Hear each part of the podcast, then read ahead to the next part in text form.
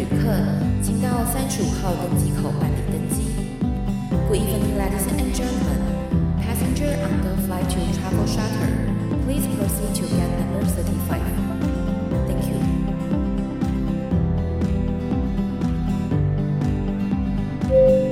各位贵宾，我们即将起飞，请确实扣好系紧您的安全带。谢谢。Ladies and gentlemen, we are ready for takeoff. Please make sure that your seatbelt is fastened.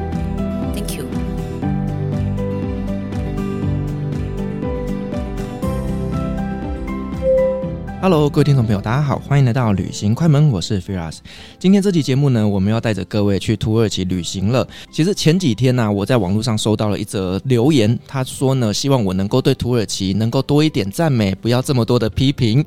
那其实当时呢，看到这一则留言的时候，我当下有一点点不知道该说什么好，因为其实我个人觉得呢，以在呃 Podcast 的部分来讲，旅行快门应该已经是提供全台湾最丰富的土耳其资讯了。那所以。以说你可能还没听到前面的一些关于文化层面的介绍，所以呢，建议这位听众呢，你可以再稍微往前去听看看其他的土耳其，会让你有更完整的认识哦。我们绝对不是只有批评土耳其哦，虽然每次讲到土耳其，我都很想骂人。好，那今天我们要做这个主题呢，是呃，我个人觉得非常非常有意思，就是土耳其的历史。因为呢，土耳其这个国家很特别哦，就是呢，在中世纪的欧洲有很多重要的事情跟故事，土耳其这个国家都。参与其中，甚至扮演很重要的一个角色。例如说，十字军东征，诶，人家打的是土耳其。甚至呢，为什么欧洲会有地理大发现？诶，也就是为了绕过土耳其。甚至呢，连克里米亚战争就是为了抢土耳其的土地。好，那甚至呢，在第一次世界大战之后呢，很多很多的欧洲国家啦、中东国家啦，纷纷的独立，也都是因为呢，在一次世界大战之后呢，土耳其战败而分裂出来的这些国家。所以呢，整个的中中古世纪，甚至在近代的欧洲，都有很多很多的故事都跟土耳其有关。所以今天呢，我们就来聊聊土耳其历史，让你对于整个中东会有更丰富的认识。欢迎我们今天的来宾欧木老师。嗨，大家好。哦，第一次开场开这么久，对，而且好像敲碗敲了很久，我终于又来了，对不对？对，哎，我真的等你等了半年吧？有 有，上一次应该真的有半年，因为这一个半年其实土耳其发生了非常多的事情。然后也总统大选啊、大地震啊等等的，所以其实我相信土耳其在台湾的知名度或者是关注度也越来越高。然后再加上现在旅行啊、旅游啊、观光又开始复苏，所以土耳其一直都是国人非常向往的一个国家。对，那甚至呢，在今天我们录音的中午嘛，我们还带了一群粉丝去吃我个人心中全台湾最好吃的土耳其餐厅——伊兹密尔土耳其厨房。对，因为他其实又有了新的厨师之后，他们应该是在上个月改了菜单，然后改了新菜单之后，其实也是我第一次去。那我这次去其实还蛮惊艳的，因为他们的菜单我觉得又更精致化，然后它包含像贝提烤肉啊，然后还有一些什么呃爆。像起司牛肉丸啊等等的，其实它本来品质就非常好，然后在那个品质之上，他们又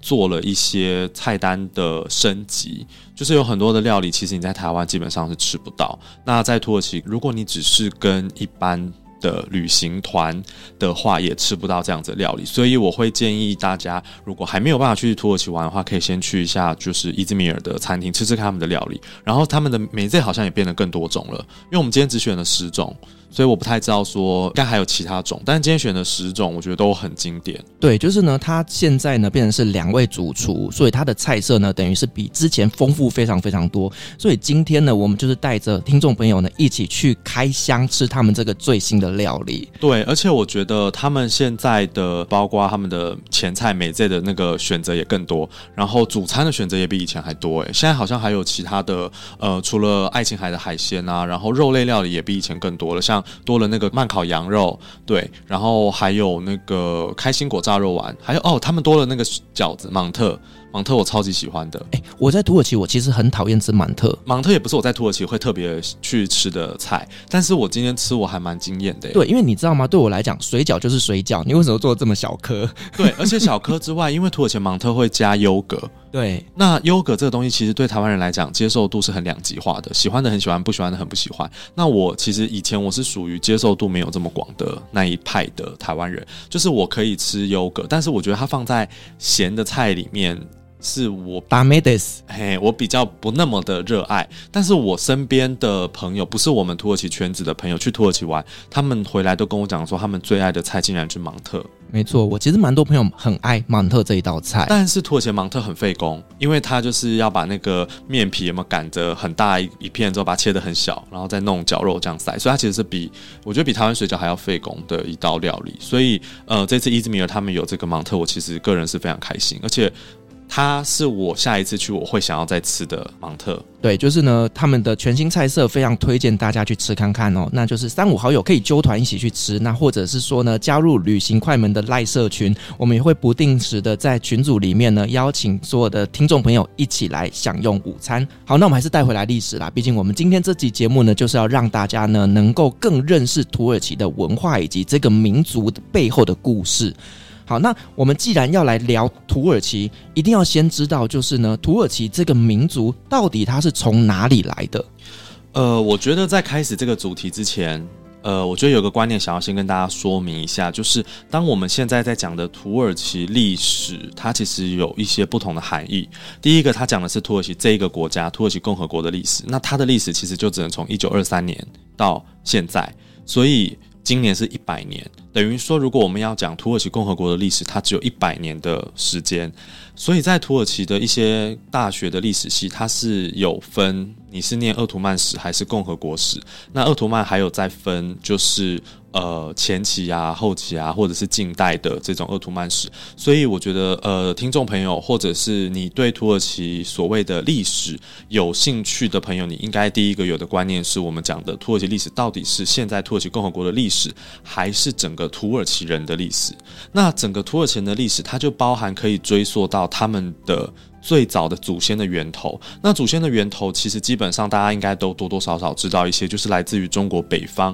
以前被中国人称为蛮族的这一些游牧民族。那这些游牧民族，他们当然其实有很多不同的称呼，像是蛮夷、戎狄，然后还有像匈奴、突厥，到后来的蒙古。那这一些因为生活方式不同，然后再加上他们其实呃，因为冬天他们必须要下来南边一点的地方去比较温暖，对，要去避冬，然后要去找寻这个粮草，所以他们一定会跟南部的定居民族发生冲突。所以一发生冲突，在这个本位主义之下，在中国人撰写历史的角度，他一定是说我们是被侵略的一方。可是其实，在最早期的时候，没有所谓的这种大帝国的概念，所以呃，在秦朝建立之前，大家应该知道，就是在更早夏商周的时候，那个时候其实所有在北方这些。呃，我们讲的各个不同的以前那种城邦吗？或者是这样子的这个部落吧，就，就这种组织，它基本上其实都是单一一个一个独立出来，然后彼此之间都会作战的。那所以它并不是说为了要去侵略别人的领土而去进攻，它有时候其实是需要一个粮食。那后来中国建立了一个大型的朝代，统一了一个。度量衡统一了所有制度之后，他们变成一个大型的帝国，开始有了朝代之后，那北方的这些游牧民族过去跟南方的汉族，他们在以物易物的时候是没有统一的一个标准。那没有统一的标准，变成我给你多少羊，给你多少毛，我跟你换多少的稻米，跟你换多少的这个南部才有的这些呃粮食。可是，当中国开始建立朝代，它的购物标准建立了起来之后，变成说他没有办法用以物易物的方式来跟你换，他要有货币了。可是游牧民族不需要货币，所以当游牧民族还是需要跟中国的这些定居民族做交易的时候，突然变成要适应中国的这些所谓的制度的时候，它变成只能用抢的。就对于中国人的角度来说，他是你在掠夺我们。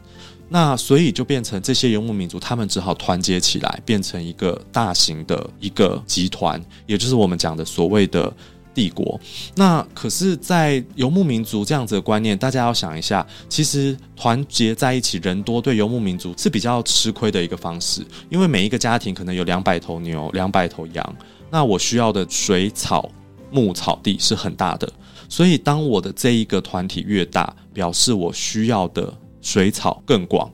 那今天我必须要能够统治这么多的人以及这么多的牛羊这些牲畜的时候，表示我的能力是要更强的。所以大家可以发现到，游牧民族的首领通常能力非常的强，而且一定都是很有名的君主，成吉思汗啊、忽必烈啊、铁木儿啊这些的。但是当他开始弱了之后，其他的部落就会想要取而代之。所以这也是为什么游牧民族会不断的分裂。又在统一，又在分裂。那每当他们分裂迁徙到其他的地方的时候，当地的居民就会再给予他们一个新的名称，或者是用不同的方式去称呼他们。所以在中国人撰写的历史当中，因为大家要知道，早期游牧民族并没有文字，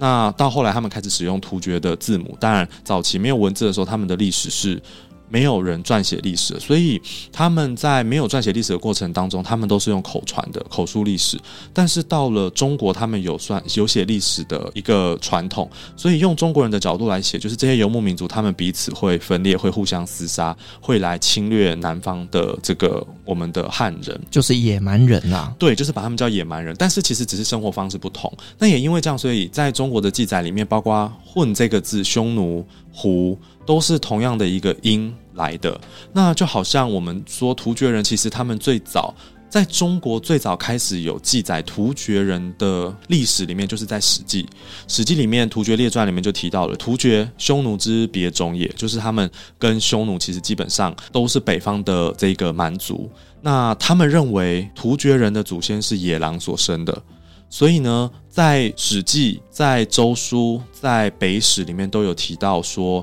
匈奴或者是我们讲的突厥，它是野狼所生的。那他们的故事，其实当然以我们现在的角度来看会很荒谬。它就是有一个部落，然后到了一个村庄，把所有人都杀死了。那看到一个小孩子之后，觉得他很可怜，然后士兵就不忍心把他杀死，所以就把他的手跟脚都剁掉。然后就把他就是抛弃在荒野中，虽然好像没有比直接把他杀死来的不残忍，但是呢就是这样，所以呢就有一个一只母狼就用肉喂这个小朋友，然后长大之后就跟这个野狼交合之后就生下了十个后代。对，那他们说突厥人就是这十个后代里面的其中一只叫阿史那氏，就是姓氏是阿史那，然后后来就开始繁衍出他们的后代。对，那这个到现在土耳其人都还是这么样相信他们的来源是野狼所生，所以在土耳其他们会有这样子一个手势嘛，就是比那个野狼的手势，这是民族主义者会比的一个手势。那这个手势呢，其实在呃欧洲有些国家现在被禁止，因为它有一些政治政党意涵。好，那总而言之呢，他们来自于野狼，他们也自己相信自己的。祖先是野狼所生的，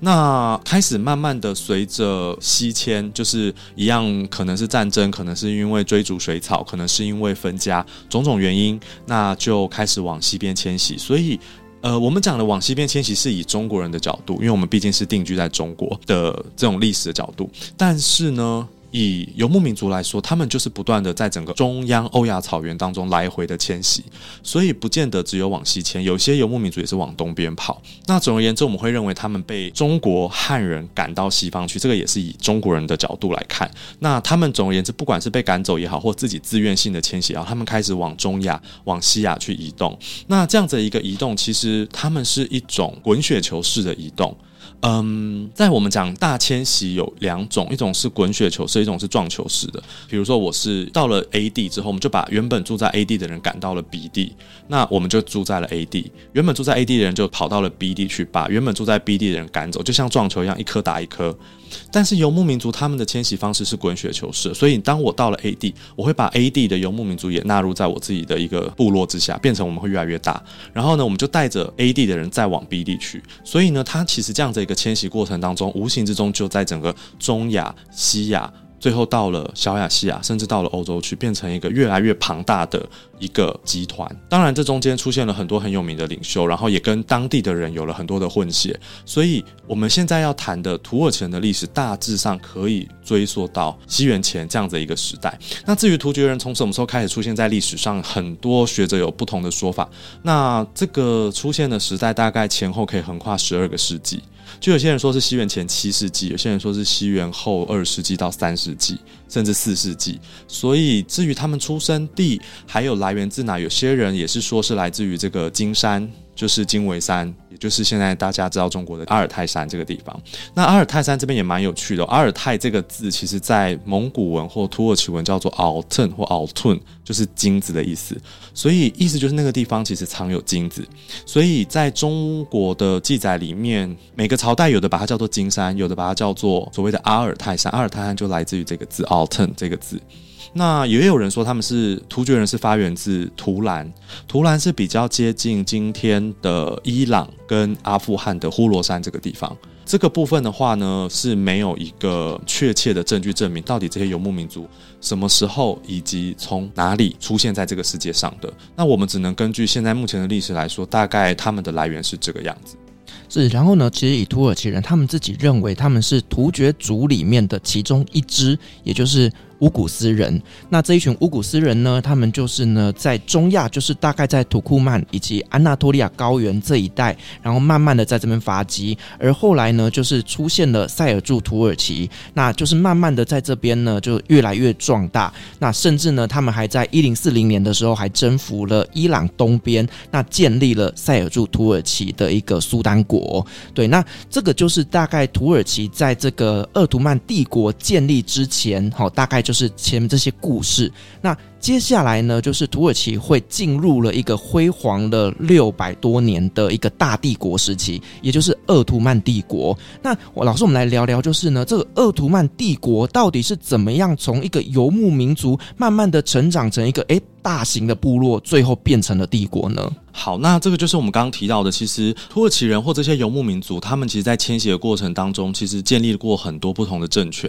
所以土耳其人他们自己现在相信，在历史上他们曾。曾经建立过十六个大大小小不同的政权。那刚刚呃，Firas 你提到的塞尔柱是其中一个。那包含白匈奴、燕达、花剌子模、哥吉宁、卡拉汗这几个都是可能大家比较有听过的。那哥吉宁也有人把它叫做切瑟尼。那另外还有像是鄂图曼是当然是最后一个。然后这样子的一个过程当中，其实中间虽然除了这样子的大型的政权之外，哦，我必须要讲一下，这些政权并不是继承的关系，它并不是像是中国朝代一个朝代接着一个朝代，它是不同时期可能重叠。那可能在不同的地区范围所建立起过的政权，所以这些政权的位置有的是在今天的印度北方，有的是在阿富汗，有的是在这个伊朗这里。所以这么多政权，土耳其人到现在他们都承认这是突厥人，也就是他们的祖先建立过的政权。那刚刚提到我们要进入到鄂图曼这个，其实也是因为他们随着蒙古人的西征，然后呢开始征服到这个小亚细亚，以及最后到了巴尔干半岛。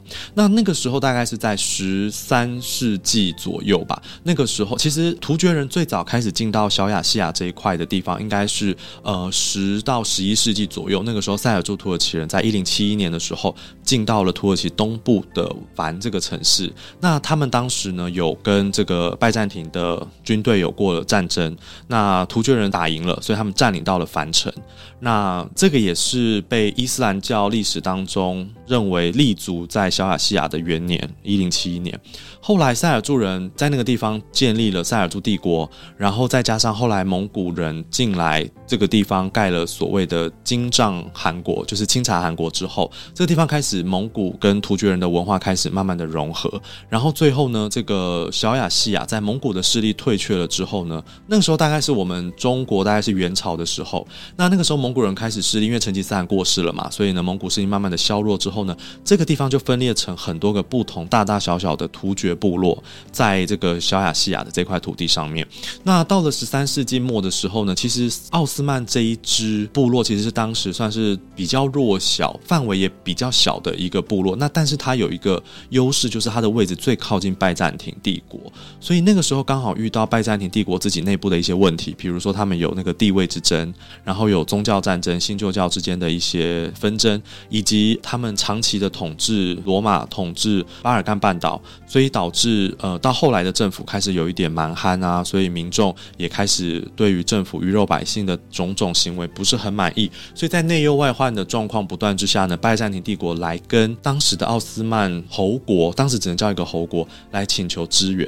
所以当时奥斯曼侯国它没有办法再往东边发展，东边大家可以想象，当时呃奥斯曼这一支它其实是在呃今天大概在。距离安卡拉西北边的一个城市叫随玉特这一个城市开始建立起来的。那它的东边，也就是现在土耳其的内陆以及东土东的部分，有非常多强大的侯国，包括这个卡拉曼侯国啊等等的，所以它没有办法往东边去继续扩张。他这时候呢，开始往西边去扩张，所以他开始把首都迁到了布尔萨，就是布尔萨。然后接着呢，又开始跟拜占庭合作，所以呢，帮助拜占庭之后，他又再把他的势力范围扩张到了巴尔干半岛。那最后呢，大概到了十四世纪初的时候呢，土耳其人大致已经控制住了整个东巴尔干半岛，我们叫做色雷斯这个地区 （Trakia）。那后来那个地方只剩下现在伊斯坦堡，也就是当时的君士坦丁堡，是东罗马帝国，也就是拜占庭帝国的首都。其他地方大概都已经被土耳其人给占领了。就等于是君士坦丁堡是被整个鄂图曼土耳其包围的，没错。然后当时呃，土耳其开始应该说鄂图曼的军队开始扩张，所以呢，最后在一四五三年的时候，终于把这个君士坦丁堡给拿下来。拿下来之后呢，整个东部的巴尔干半岛都变成是土耳其的领土。然后在这个苏雷曼大帝的时候，他们又不断的一直扩张到了中欧，甚至达到了维也纳去。所以这大概是土耳其人从奥斯曼这一支开始慢。慢扩张的一个过程，但是在这个地方，我觉得有一些事情可以跟大家分享一下。就是第一个是奥斯曼帝国，或者是我们讲的鄂图曼帝国，它其实两个不同的发音啦。其实它讲的是同一个帝国，一个是用英文的发音，就是 Ottoman。那翻成中文就变成鄂图曼帝国。那如果用土耳其人的发音，他们叫奥斯曼，所以叫做奥斯曼帝国。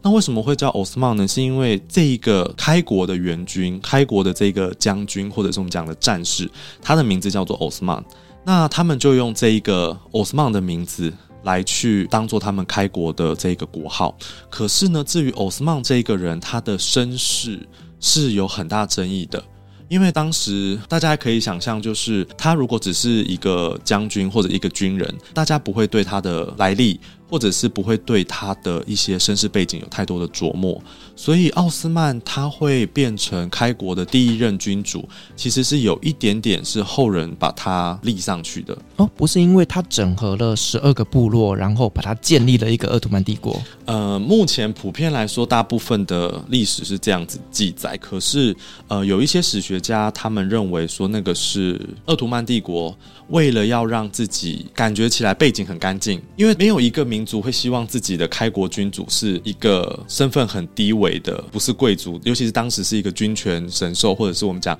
一个独裁甚至君主的一个国家的时候，没有一个民族会说：“哎，我们的开国君主是一个私生子。”你看，不会啊，我们明朝不就是乞丐皇帝吗？是啊，是啊。可是问题是因为那个时候已经没有办法改写历史。OK，可是如果你在更之前，一定大家都会说自己是看到他出生的时候，东东方来了什么一个光，或者是妈妈怎样怎样，他一定会有一些。呃，神话的一些传奇的故事在，就要让子民们，要让后人相信说，他就是有这个能力，他就是他不是随便的一般人，他的神权是上天授予给他的，对对，或者是他一定会有一些传奇故事，就好像拿破仑，或者是一定会有这些呃史学家会帮这一些英雄人物杜撰一些所谓他的故事存在。所以至于奥斯曼这个人，他第一个他是不是突厥人，没有人知道。就是他的血统是不是真的是突厥人，其实是有争议的，因为没有人知道他的母亲是谁。对，再加上那个年代，第一个没有这个户口名簿，也没有人去在意你的母家、你的母系的那一边的家庭，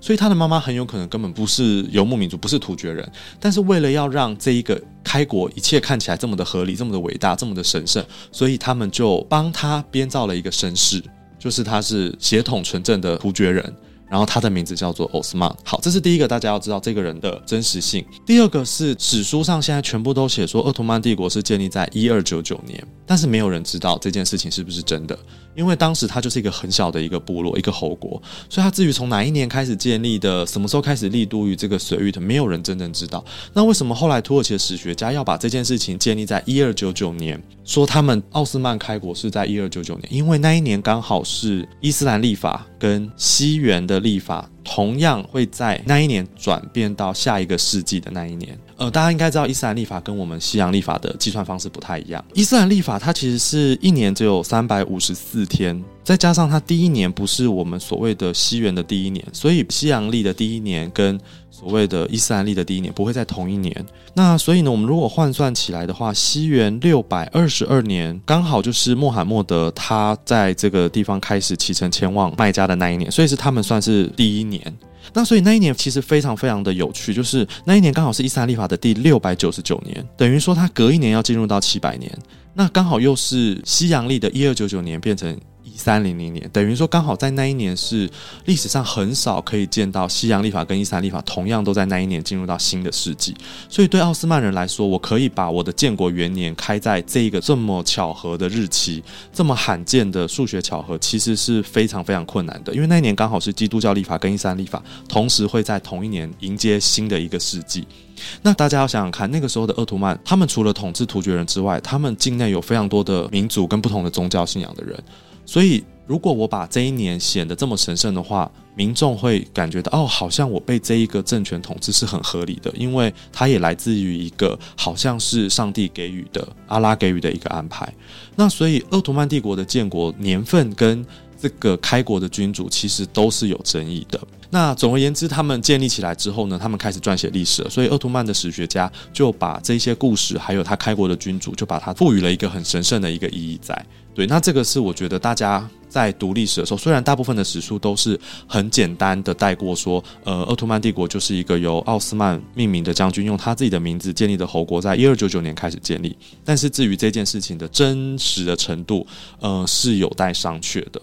老师，你刚刚这边有提到，就是说呢，他们这个开国的一二九九年是跟伊斯兰历法是绑在一起的。那我就会很好奇，就是呢，伊斯兰是从阿拉伯世界出来的，可是呢，奥斯曼这边应该是整个突厥游牧民族的。那到底是在什么样的时间点，让这一群突厥人诶慢慢的改变信仰而变成了伊斯兰教呢？嗯，好，那就像我们刚刚提到的，其实突厥人他们开始出现在这历史上的时间比伊斯兰教出现在这世界上的时间还要更早，对，所以那个时候呢，其实大部分的突厥人他们在北方是有自己的信仰的。我讲的北方就是中国北方啦，他们有自己的宗教信仰，比如说他们有一些可能是萨满，有一些可能是所谓的，他们有一个叫腾格里信仰。Tengri，那 Tangri 其实在现代的土耳其文叫做 Tanrı，Tanrı 就是神的意思，所以 Tangri 信仰比较像是我们讲的自然崇拜的这种呃神灵，对，比较原始的信仰。那当然宗教是后来才开始被人给创造出来的，所以其实，在早期我们刚刚提到的这些土耳其人或突厥人建立的政权，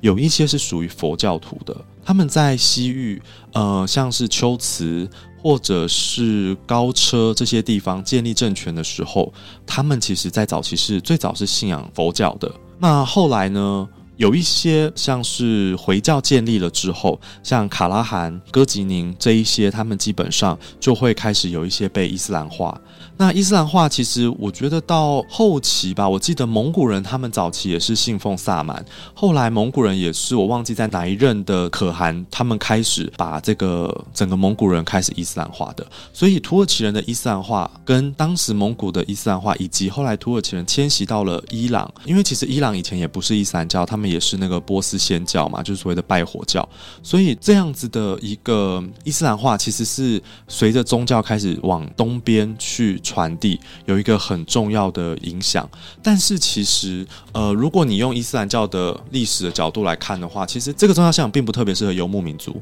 因为他们有很多的饮食上的规范，而且他们一天要朝麦加五次的做礼拜。对于游牧民族来说，我天天在迁徙，那我要定时要定一个方向去做朝拜，不是一件很容易的事情。对。所以可以这么说，就是突厥人的伊斯兰化，应该是随着他们跟阿拉伯人接触之后，开始接触到这个宗教信仰。那二方面就是他们开始从慢慢的游牧生活方式，转向半游牧半定居的生活方式，以后开始慢慢的接受了伊斯兰的信仰。那这个东西大概是在十到十二世纪的时候就已经完成了。所以等于已经迁徙到小亚细亚的这些游牧民族，这些突厥人，他们都已经是伊斯兰化后的土耳其人了。我这边听到的一个说法是说，以前就是在阿拉伯国家这边呢，就是他们这些部落慢慢的建立了自己的一个军事组织之后，那因为呢，突厥人他们就是一个非常骁勇善战的民族，所以呢，他们就会找这些鄂图曼人啊，或者是这些突厥人去当他们的佣兵。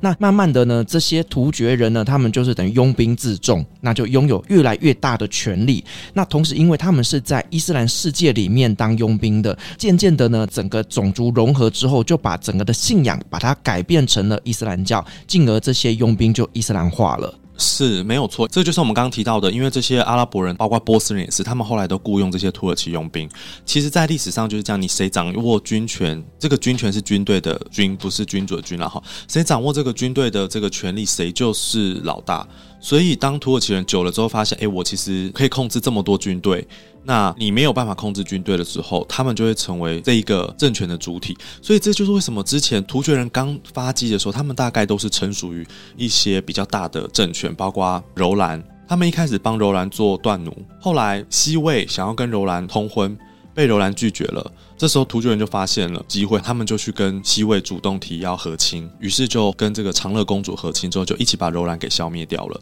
所以其实后来突厥人或者我们讲突厥人，他们开始慢慢发现自己有这个力量的时候，他们就开始建立庞大的政权。那当然，呃，你要控制居民，你一定要透过宗教。所以当这些土耳其人或突厥人，他们一开始是军队的佣兵，到他们开始成为真正的统治者之后，发现自己的民众、自己统治的地区。的这一些居民，他们信仰的都是伊斯兰教的时候，慢慢的土耳其人也就开始接受这样子的宗教信仰。是，那其实呢，刚刚我们有提到一件事情，就是呢，君士坦丁堡呢这个非常非常重要的历史古城，它其实呢是在拜占庭，也就是东罗马帝国所统治的，可是它是被整个鄂图曼土耳其给包围住的一个城市，因此呢，其实在这中间就发生了一个非常非常经典的一场战役，也就是呢君士坦丁堡之战。嗯，就是当时一四五三年那个时候，法蒂苏丹，也就是我们讲的穆罕默德二世，他要去攻占君士坦丁堡的时候，跟当时的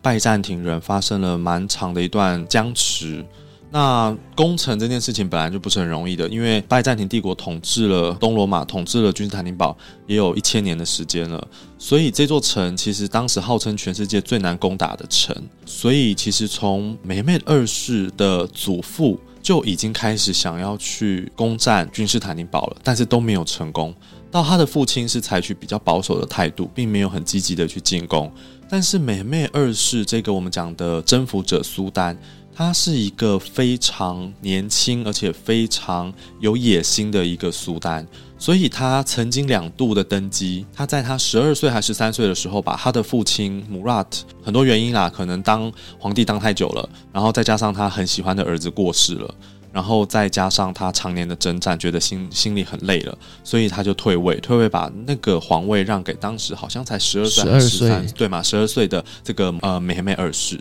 那美美二世登基的时候才只有十二岁，所以欧洲列强就发现到说，哦，现在这个土耳其人来了一个年轻的皇帝，一定。很逊，很弱，一定没有办法跟我们对抗，所以我们就赶快趁机去进攻，所以才会有组一些十字军去进攻土耳其。再加上当时这个梅梅苏丹，虽然他才只有十二岁，可是他在成长的过程当中，为了要继位，为了要成为太子，他接受了很多的训练，所以他其实很知道这一些战略，也很知道这一些国际上的一些局势。所以那个时候呢，他一上台之后，他做了很多改革，包含他为了要打仗，为了要攻占君士坦丁堡，他把这一些民众的银器都征收，因为他要做武器嘛，所以他去调整，改变了那个币值。假设好了，以前可能一两一百块，那我现在为了要把这些银。这个金属拿去做武器，所以我的银币是不是会变少？我的这一个可以做成钱币的银的这个数量会变少，所以我就把以前一克是一百块，我现在变成一克可能变成五百块。所以对当时的禁卫军，对当时的军队来讲，我一样是拿到一克的银，可是我现在手里本来是一块，现在变五百块，可是实际上对他们来讲，这是钱的缩水。因为我同样是一克的银，我可以换到的东西跟我本来可以换到的东西是差很多的，所以这些禁卫军他们就开始不满，然后就开始有产生想要叛变的一个心态。所以当时的宰相常德勒他就把这个老苏丹，也就是穆拉叫回来，那穆拉没办法，他只好回来。那当时其实也有一个原因，就是因为十字军开始要进攻土耳其，所以呢，他们当时呢就要这个年幼的梅梅二世写一封信给他爸爸，就说：如果你认为你是苏丹，那你就回来带领我们的军队对抗十字军；如果你认为我是苏丹，那我命令你回来带领这个军队。对，那你就听我的命令回来带领这个军队。当然，这封信其实我相信他本身是不愿意写的。因为其实他已经当上皇帝了，他为什么要做这样子的事情？那一定是这些老臣、这些辅佐他爸爸的这些宰相看他没有啦，对，叫他去做的。所以这边可以推荐大家看一部那个啦，Netflix 的那个纪录片啊，就是那个《帝国崛起》，对不对？鄂图曼帝国，它其实里面有请一些史学家来谈到这段历史。那总而言之，两年之后，他爸爸就回来了，然后继续掌政。那一直到一四五一年，他爸爸死于心脏病之后呢，才让这个呃梅梅二世真正的成为了苏丹。那他很快的花了两年的时间，在一四五三年就攻占了君士坦丁堡。那当然，其实我觉得在那个年代天时地利人和吧，因为那个时候刚好比较新式的炮弹也出现了。虽然他聘请了匈牙利的一个制造大炮的大师工匠来帮他制造那个大炮，而且那个大师本来是要去君士坦丁堡里面应征工作的，对，结果君士坦丁堡付不出他的薪水，而且我记得史书上是写说，好像君士坦丁就是那个皇帝，当时的拜占庭皇帝叫。最后一个皇帝，对，好像对他的一些设计不感兴趣，因为当时的君士坦丁好像希望他帮他们设计什么起重机还是什么的，但是他想做的是大炮，所以当时就因为种种原因吧，所以他后来就跑到了鄂图曼土耳其，对，就跑到鄂图曼土耳其来对抗所谓的他本来的宗教的这一个国家。对，那再加上呃那个时候，其实土耳其人，我觉得梅梅她其实很厉害的是，她开始先做了很多准备。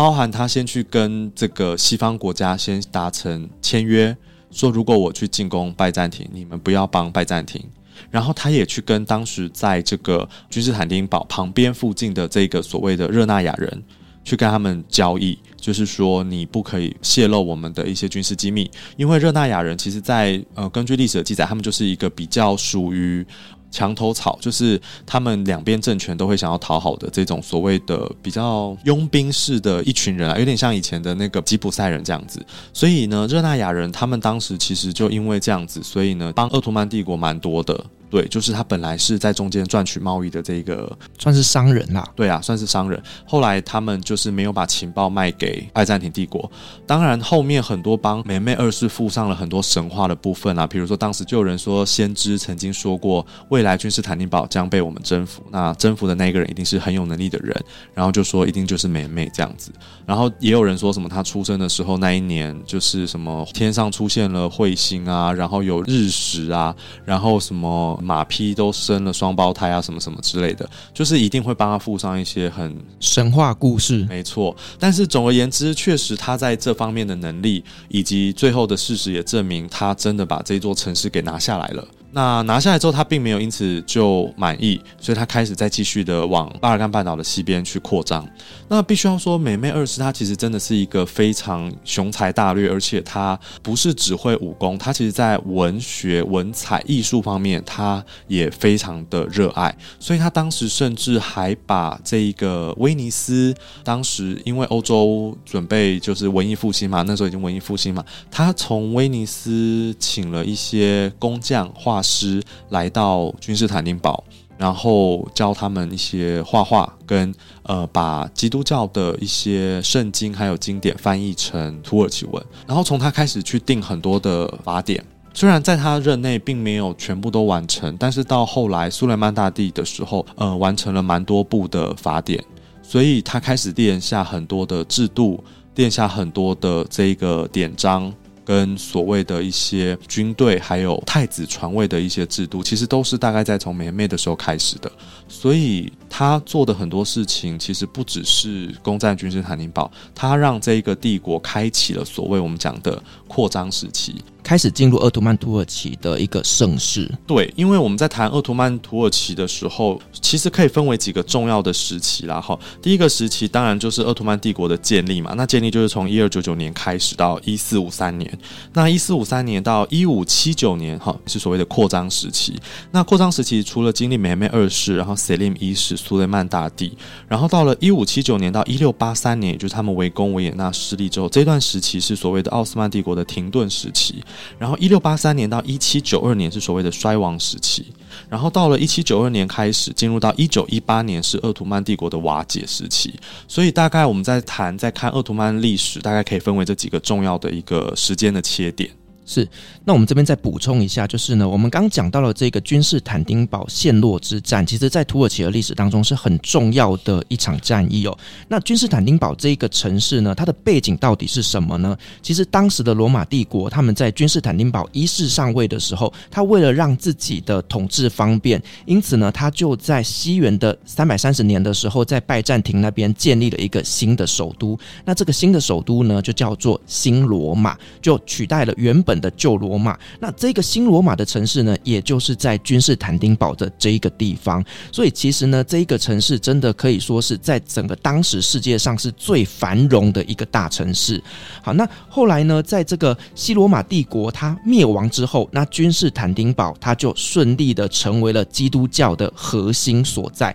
因此呢，在君士坦丁堡里面的这个圣索菲亚大教堂是当时全世界最大，而且是整个的基督教的核新的一个教堂哦，所以其实呢，这个城市是非常非常重要的。所以呢，以鄂图曼土耳其人来讲，他们不管怎么样，都一定要把这个城市给打下来。然而，这个城市是一个易守难攻，是非常非常不容易的。因此，其实，在当时打落的时候呢，其实他们用了很多的海军啊，甚至呢，有一些突发奇想的一些战略措施，例如说，把船啊拖到陆地上面去，经由加拉达塔那一边，然后把它拖到了内海去，然后从内海杀了整个拜占庭帝国一个措手不及。这整个的战略故事非常的精彩。如果说大家想，想要了解更多的 detail 的话呢，可以在 YouTube 上面去搜寻君士坦丁堡陷落之战，我相信会有很多详细的影片来做说明。那其实我们刚前面有讲到，就是君士坦丁堡其实它是一个基督教的一个城市，可是呢，鄂图曼土耳其它又是一个伊斯兰教的一个民族。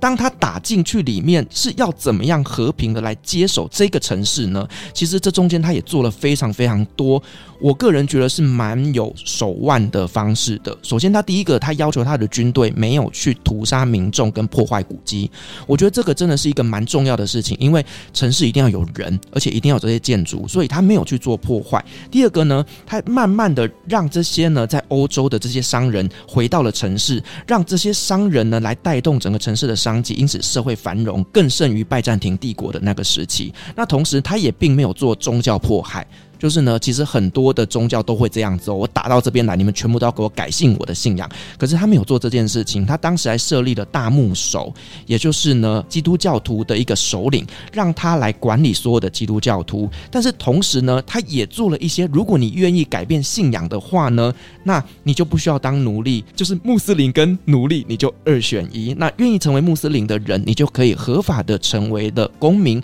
那就可以拥有土地啦、税负减免啦，甚至在官场。上面你都会变得比较容易晋升，因此我觉得就是呢，土耳其在这个阶段进入了盛世，也就是称霸整个欧亚的最关键，其实就是在于强大跟宽容。好，那我们刚刚其实呢介绍了就是君士坦丁堡这一个城市它的重要性之后，那为什么这个城市会从君士坦丁堡改成为伊斯坦堡呢？其实啊，在当时这个梅梅二世他打进去君士坦丁堡之后呢，他就用希腊语讲了一句话，就是进城去吧。那这个进城去吧呢，其实就是后来的伊斯坦堡。所以呢，大家以后呢，如果去伊斯坦堡旅行的时候呢，就不要忘记哦，就是这个词其实就是当时的进城去吧。好，那他打下来君士坦丁堡之后呢，其实鄂图曼土耳其帝国呢就迎来了他们的盛世。那老师刚刚也有讲到哦，就是这个梅梅二世呢，他打下了君士坦丁堡之后呢，其实他也做了很多的一些政策上的改革，因为他是一个非常有雄心壮志的一个人。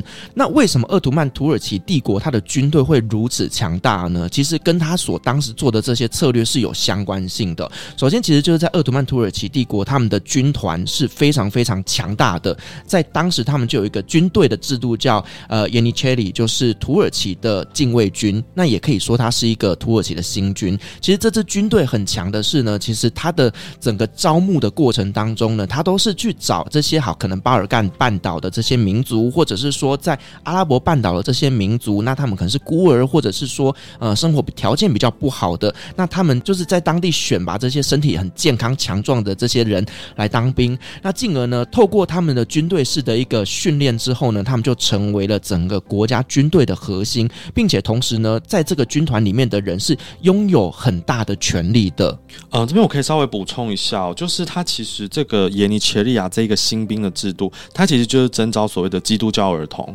所以，呃，刚 Firas 提到阿拉伯地区或什么，他其实如果你是穆斯他是不会被征召进去担任新军的。那大概一年会征召一千个这样子的一个呃基督教的儿童，然后去做培训。那他们基本上进到了宫廷，进到了这个奥图曼帝国之后，他们一定是必须要变成是穆斯林的。然后接下来呢，他们会接到不同的任务，然后根据你在军队当中的表现，然后会被分派到不同的部队。所以这样子一个新军制度，包含后来出现在穆拉二世建立的炮兵，以及后来这个梅梅二世又做了一些改革之后，他们这一些部队包含分封到了地方部队啊，有一些可以进到游击队啊，有一些是可以到这个宫廷去担任这个苏丹的贴身侍卫这样子的一个制度跟阶级，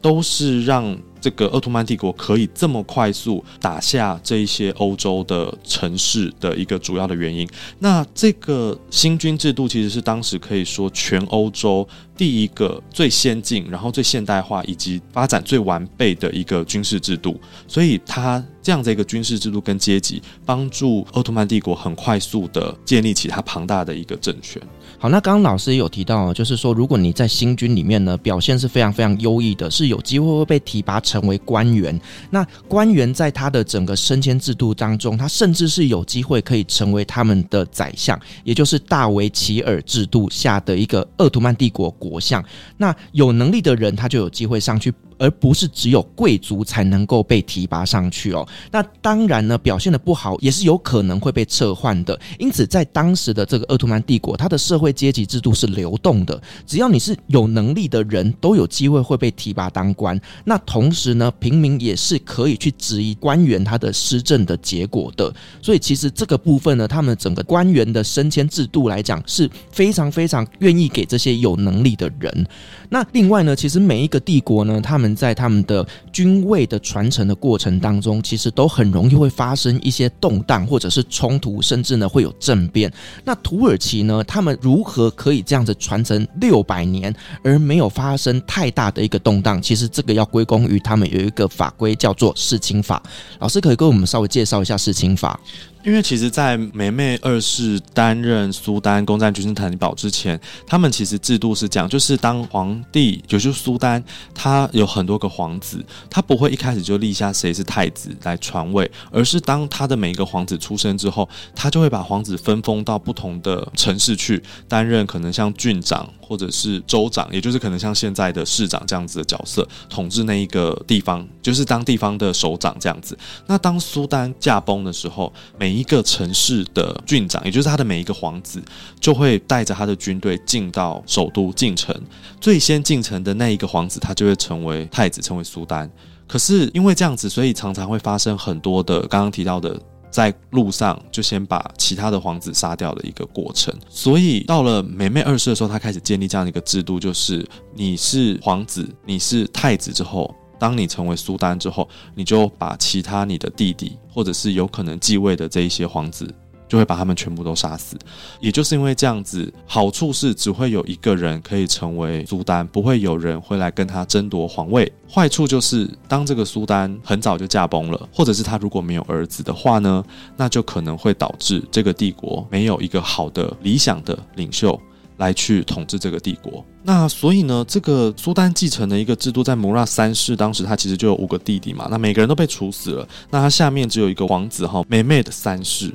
那另外还有其他十九个儿子，所以当时其实包括梅梅三世他在即位的时候，也按照惯例把他所有其他的弟弟，十九个弟弟全部杀死。所以那个时候，据说就是这些被杀死的弟弟，这些棺木出来多到让大家都觉得非常的难过。那后来呢？其实这个改变啊，或者是说这样子的一个把自己弟弟杀死的过程，然后到穆拉四世到伊布拉欣，当时其实十七世纪的时候呢，穆拉四世他因为开始跟这个萨法维王朝战争嘛，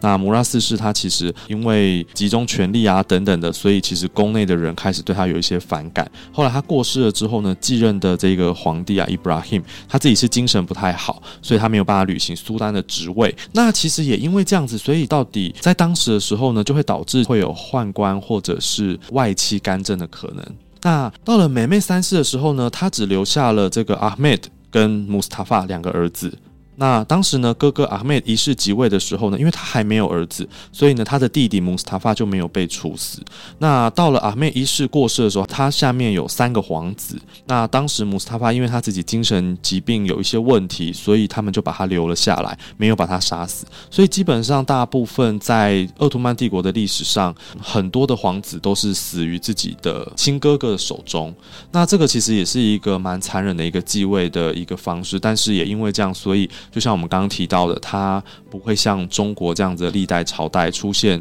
一个比较弱的皇帝出现的时候，或者是大家为了在争夺这个皇位而去造成纠纷、帝国的动荡。对，那另外呢，其实帝国都会很担心有一个问题，就是说，诶，贵族他们呢自己在自己的土地上面呢就称雄，让苏丹呢会难以管理。但是鄂图曼土耳其帝国呢，他们在这个地方针对贵族他们的权利是有做一点规范的，他们并没有给贵族世袭的权利。那贵族的后代能不能够保住他自己的地位，其实都要取决于他对于苏丹有没有建立了功勋。所以我觉得整个鄂图曼帝国呢。他就是在这个军队的制度上啦、还有他们的官员整个社会的制度上面，他们建立出来的这个完整的制度，导致他们有了精锐敢死的士兵、兢兢业业的官员、尽心尽力的贵族，还有呢多元包容的民族宗教政策，以及建立一个公平正义的社会。同时呢，他并没有去歧视这些其他的民族、其他宗教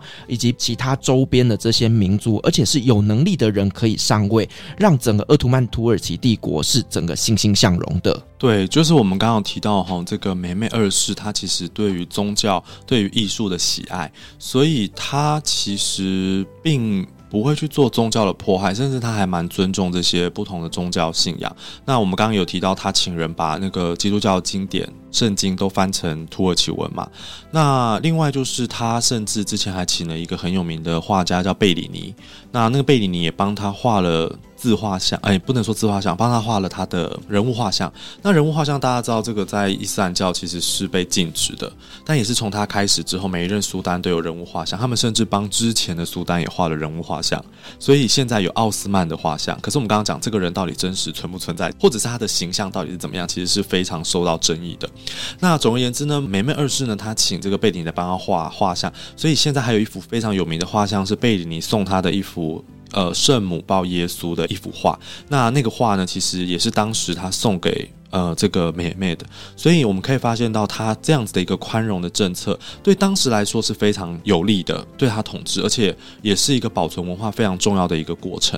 但是，如果你以后来现在的角度来看，就是因为这样，所以到了十八世纪末、十九世纪初开始，这些不是伊斯兰教的民族，他们就开始慢慢的想要独立。所以，希腊独立了，保加利亚后来也独立了，甚至东欧的这些国家，他们都开始出现了反对土耳其、反对奥图曼帝国、反对伊斯兰教这样子一个结果。对，那呃，甚至当时。苏莱曼大帝也曾经打到印度的北方过，那当时他也没有把印度，甚至他打赢伊朗的波斯，他也没有叫伊朗的波斯把什叶教派给消灭，所以这也是导致后来种下现在为什么什叶派、逊尼派长期这么多的一个纷争。如果当时鄂图曼帝国有要求这些欧洲人改信伊斯兰教，有要求波斯人也变成逊尼派，不要再有所谓的什叶派的话，我相信现在的伊斯兰世界会完全不一样，包含整个欧洲的东部、中部。甚至西班牙，因为当时其实蛮多穆斯林也到了这个北非，然后再到西班牙、葡萄牙这些地方，很大一片都会伊斯兰化。那甚至可能现在也不会再存在所谓的什叶派。所以这段过程当中，我们如果以现在角度来看，当时的这样子一个做法跟政策是好的还是不好的，我想应该很难去做一个判断。但是对当时的土耳其，对当时的鄂图曼帝国来说，他们是用这样子的方式来去治理的。所以这个也回到我刚刚跟大家一开始想要给大家几个观念。第二个就是鄂图曼帝国的历史不能说它是土耳其人的历史。因为鄂图曼帝国里面有太多不同的民族，太多不同的宗教信仰，所以当我们说鄂图曼帝国历史的时候，我们不能说它单纯只是土耳其人的历史，因为我们在谈希腊历史。它有很长一段是被鄂图曼帝国给统治的。你如果要讲保加利亚历史，它这么长一段时间四五百年也都是被鄂图曼帝国给统治的。所以只能说鄂图曼帝国历史就是这一段时期，